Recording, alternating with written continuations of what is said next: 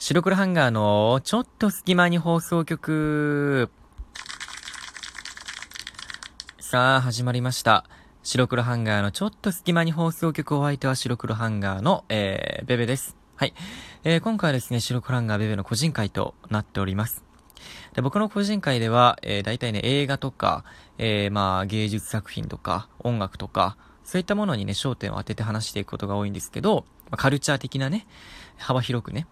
えー、今回はですね、あるゲームに焦点を当ててね、お話をしていきたいなと思います。ね。皆さんもきっと今ハマっているでしょう。ね。いろんなもん、なんかこう、前情報でね、あのー、この、これが出てこないとか、あれが出てくるとか、そういう風な情報もあったりして、えー、一喜一憂しながら発売日を待ったんじゃないかなと思います。えー、今回紹介するのはポケットモンスターではなくて、ポケモンソードシルバーじゃなくて、ポケモンソードシールドではなくて、えー、今回紹介するのは、えー、デスストランディングというゲームを紹介していきたいと思います。はい。えー、世間がね、ポケモンポケモンと、えー、すごく賑わっている中、えー、まあでも、ポケモンもちょっと気になるけどね。えー、昔やってたので、気になるけども、えー、11月8日に発売をされた、プレイステーション4用ソフトの、えー、デスストランディングっていうゲームをね、えー、紹介していきたいんですけど、えー、このゲームはね、えー、なんて言うんだろうな、えー、すごく表しにくいゲームなんですけど、ただ、もう発売する前から、情報が出たもう4年、5年前から、もう一部ではすごく注目をされていて、で、発売した今でもなお、えー、注目されているというね、えー、話題のゲームなんですけど、まあ、なぜ注目をされていたのかといえば、えー、まずね、えー、と、ちょっとゲームのお話になっちゃうんですけど、まあ、メタルギアっていうゲームがありまして、でそのゲームを手掛けた小島秀夫監督って有名な、えー、まあ、ゲームデザイナーというか、監督がいらっしゃるんですよね。でその監督が、えー、会社を辞めて、それで独立をして、で、えー、1本目にね、会社を立ち上げて1本目に出すゲームが、この、えー、デスストランディングというね、ゲームなんですよ。なので、そこで、今までそのメタルギアシリーズを手掛けてきた小島監督が、全く新しいゲームに挑戦をするっていうところで、まあ注目をされている。まあだから小島監督ファンの方々に注目されている。まあ僕もですけど。っていう部分もあるし、そのデスストランディングってこのゲームが全く新しいゲーム体験をもたらしてくれるっていう、その期待とか、あとはまあ触れ込みから、えー、一体どんなゲームなんだろうっていうところで注目もされていましたね。で、実際に発売をされて、僕も今、えー、プレイして結構、まあ何十時間ぐらいやってるんですけど、で、まだ序盤なんだけどね、そう言っても。じゃあこのデスストランディングってゲームがどういうゲームで、何が魅力なのかっていうのをちょっとね、頑張って12分以内で話していきたいと思います。うん。きっとね、うん、迷ってる人も多いと思うんですよ、このゲームって。で、ぜひね、迷ってる方に聞いてもらいたい。というのも、僕は、そのゲームを普通に買った時に、プライベートのえインスタグラムの、え、そのストーリーに動画を載っけたんですよね。あのゲームをプレイしてる動画をね。載っけたら結構反応があって、あの、え、それ面白いですか？とか、気になってたんですけど面白いですか？っていう反応が結構あって、うん。ただみんな、いや、僕も買ってるんですよじゃなくて、私も僕も買ってるんですよじゃなくて、そのゲームどうですか？って反応がめちゃくちゃ多くて、だから気になってるんだけど、ゲーム対、そのゲームがどういうものか、判明はっきりしないから、買うまでに至れないっていう人が多分結構多いんだろうなって思ったので、今回お話しできればなと思いました。うん。でね、まあ、簡単に言ってしまえば、何をするゲームかというと、例えば A から B まで、えー、例えば A の人が B の地点まで荷物を運んでくれって言ったら、A のところから荷物を担いで歩いたり、まあ、バイクに乗ったり、バイクって言うと未来のバイクね。なんかこう、なんていうの、アキラのバイクみたいな バイクに乗ったりして、A から B まで荷物を運んで、で、B の人に、ありがとう、届けてくれてって感謝をされるっ。え、それから今度はじゃあ B からじゃあ C まで運んでくれって言われて B から C まで運ぶ。そしたら今度は C がじゃあ A に運んでくれって C から A まで運ぶ。で、それを A から B、B から C、C から B、B から A とか C から B とか、それひたすら繰り返す。つまり、荷物を、えー、ひたすら歩いて運ぶっていうゲームなんですよ。このゲームは。それを聞くと、一体何が面白いのかと言われるっていうか、僕も実際にそれ言われたんですけど、あの、どういうゲームなのって言われて、まあ、荷物を運ぶゲームなんだよねって言ったら、え、それの何が面白いのと。それはつまり労働ではないのかと。うん。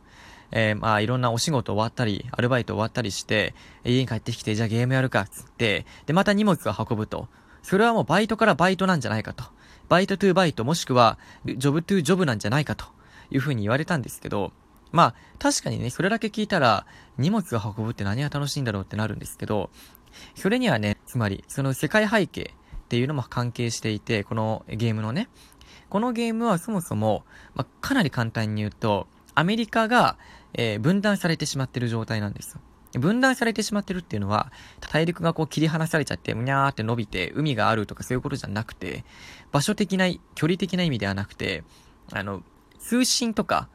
その一個一個のつながりがなくなってしまってる状態。例えば今だったらインターネットで、そのアメリカの情報も日本の情報も見られるし、その、えー、まあ、LINE を使えばね、身近な友達とコミュニケーションを取ることもできると。それが当たり前だと。だから、自分の家にいながらいろんなところと繋がれるっていうのが当たり前のことだと思うんですけど、それが今できない状態。一個一個の都市が、まあ、ある理由によって、その情報が分断されてしまって情報網というか通信網が。で、あのー、その街と街っていうのが一応あるんですけど、その一個の街と街が、あの、距離的な意味ではなくて、あの、通信のね、その問題として情報をやり取りできないっていう状態にあるんですよ。なので、その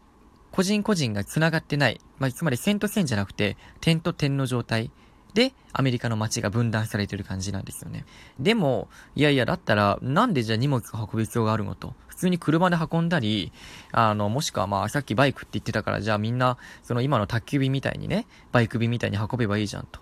なんで主人公は、何それは主人公は、あの、普通に、その仕事でそれをやってて、他にもいろんな人がいるのみたいな、それをやる人がいっぱいいんのみたいな風に思われるかもしれないんですが、そうじゃなくて、まあ、実は、今アメリカ、そのアメリカっていうのは通信が、その、断ち切れてるわけじゃなくて、そこに、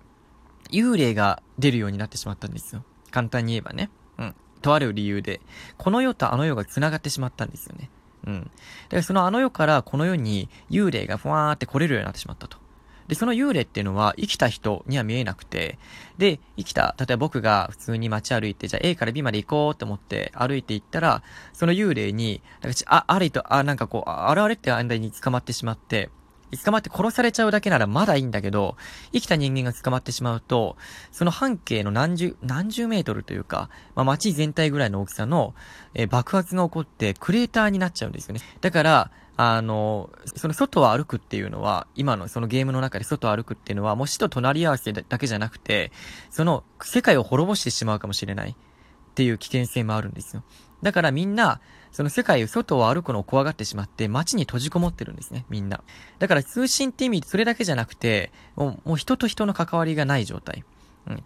街から街に移動とかできない状態なんですよ。で、でも、物資とか、その情報のやり取りはどうしてもしなくちゃいけないから、どう、どうにかしてほしいと。うん、A から B まで医薬品を運ばなくちゃいけなかったり、食料を運ばなきゃいけなかったり、いろいろありますよね。そういう事情があると思うんですけど、じゃあそれを誰がやるかって言ったら、今回のゲームの主人公が、それをやってる配達人なんですよ。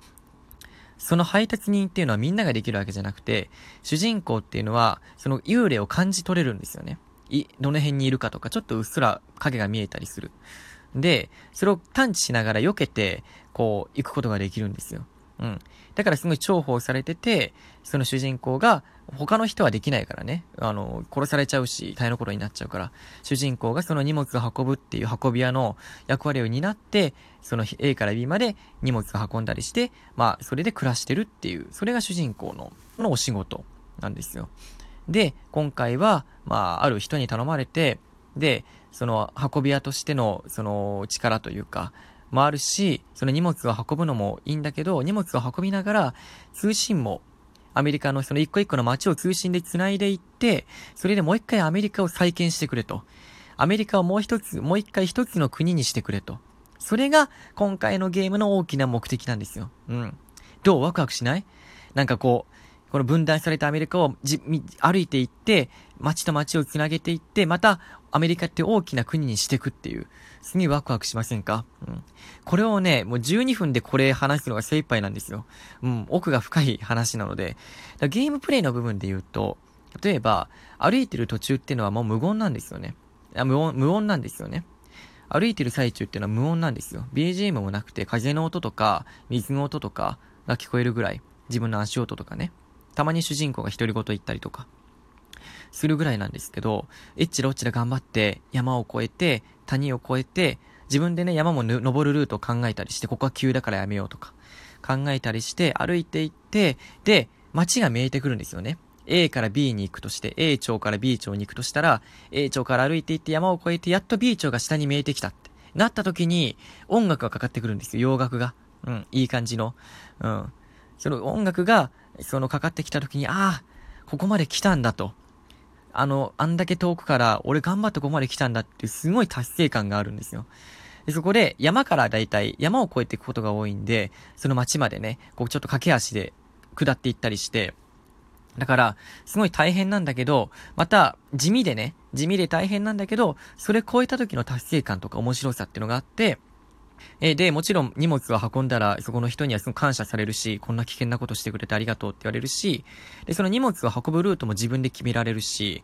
で、荷物を運ぶ運び方も、例えば、どういう風に荷物を積むのかっていうので、重心を考えたり、重さを考えたり、えー、あとはに、転んでしまったりすると荷物が傷ついちゃうのから、転ばないように、あの、慎重に歩いていったり、でも速さ、速い方がね、いいから、宅急便も速い方がいいからって言って、あの、早く行っで、その速さを売りに来るのもありがしいっていう、自分でね、いろいろ決められるんですよ。これダメだ。これだけじゃ語りきれない。明日ね、またピルクルとこの話はしたいと思います。そういった白黒ハンガーのベベでした。じゃあね。